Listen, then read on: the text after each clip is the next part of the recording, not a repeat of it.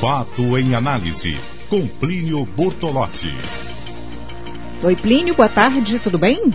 Olá, Maísa, boa tarde para você e para os ouvintes da Revista o Povo. Plínio, falamos na sexta-feira sobre a Páscoa né, do presidente Michel Temer, que uh, não pôde sair de Brasília entre as conversas né, com advogados. Hoje ele impulsou ministros e uma avaliação aqui do Gerson Camarote, feita no blog dele, né? Trata da inversão na lógica do Planalto com a mudança nos ministérios, né? Ele fala sobre a mudança no seguinte aspecto: se antes havia perspectiva de apoio da base para uma candidatura de Michel Temer, agora o presidente trabalha para ser blindado diante de uma possível terceira denúncia pela Procuradoria-Geral da República.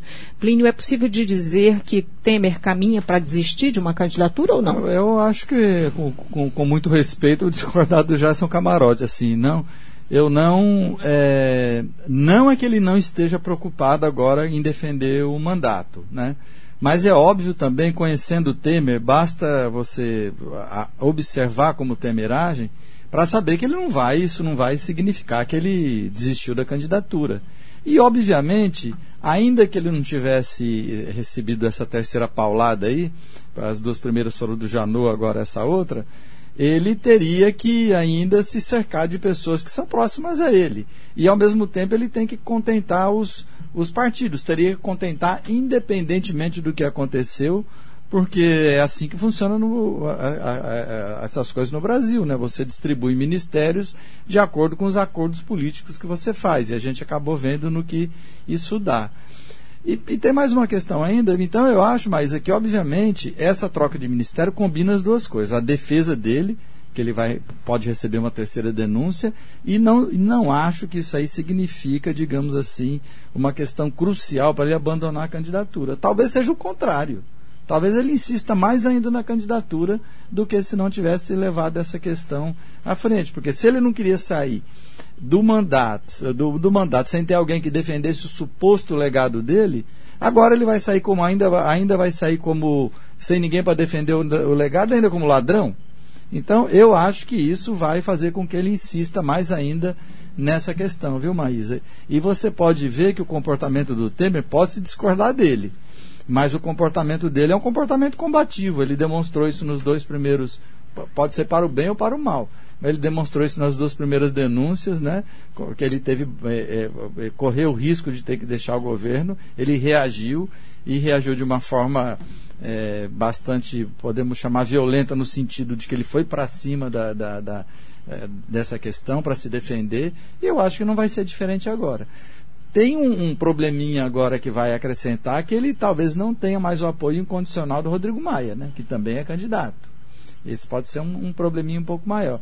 Agora, o comportamento do Temer não, não indica que ele vai fazer algum a, recuo, não. Ele sabe muito bem, Maísa, como usar o poder. você acha então, você acha então que, de fato, as prisões de amigos diretos do presidente Michel Temer é, não enfraqueceram politicamente? Não, enfraquece, claro. Agora, eu não estou dizendo que isso vai ser uma questão crucial, a não ser que apareça alguma coisa aí espetaculosa para ele deixar. Mas mais do que já apareceu? Mais do que já apareceu. Propina ao longo de anos? Mais décadas? do que apareceu. Até agora tem aparecido declarações, mala, não é com ele né? Se apareceu, eu, talvez não apareça, quem sabe, pode ser que apareça.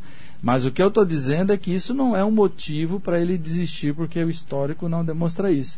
Agora, uma coisa muito ruim no Brasil, Maísa, e não é só com o Temer, é que você, eu, se você fizer uma média, se alguém fizer um levantamento, diz quanto, qual é a média que o ministro fica nos governos, você vai ver que é uma média muito baixa de tempo. É por isso, às vezes, que as políticas no Brasil não têm continuidade. Porque as coisas rolam de acordo com o interesse político do presidente e não de acordo com os interesses do país.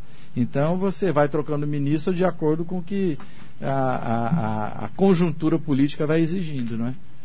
É, o Almi Gomes pergunta: violento é sinônimo de liberação de verbas? Não, eu, eu disse violento não no sentido de, de, uma violência física. A palavra talvez não tenha sido bem usada. Ele, ele reagiu com vigor, digamos assim. Liberando verba, indo para cima. Usando o poder como essa turma do Temer sabe usar. E a Dilma não soube.